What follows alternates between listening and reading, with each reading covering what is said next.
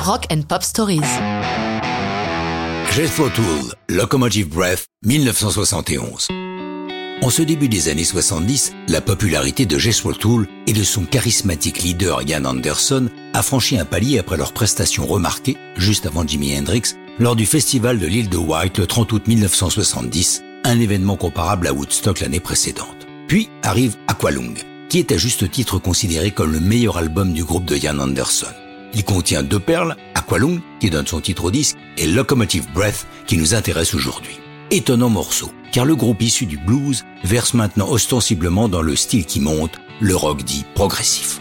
Dans ce style, les chansons s'étirent longuement, particulièrement en concert. On ne craint pas les intros à rallonge. Sur Locomotive Breath, le piano s'étire. Il s'écoule 1 minute 22 avant que l'ensemble des instruments ne fassent leur entrée. Et encore 10 secondes de plus pour que Ian Anderson ne se mette à chanter avec cette curieuse voix nasillarde et si remarquable.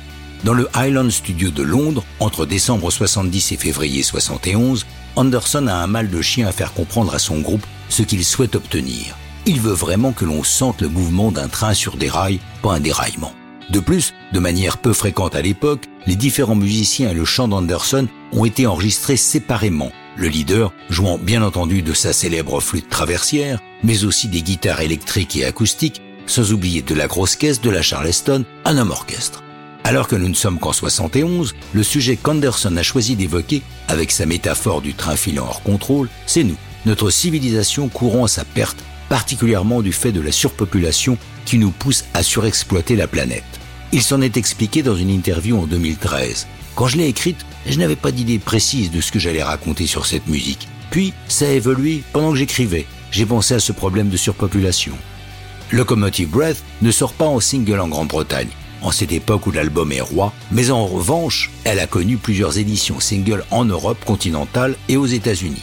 Locomotive Breath est devenue un titre de référence pour les radios classic rock.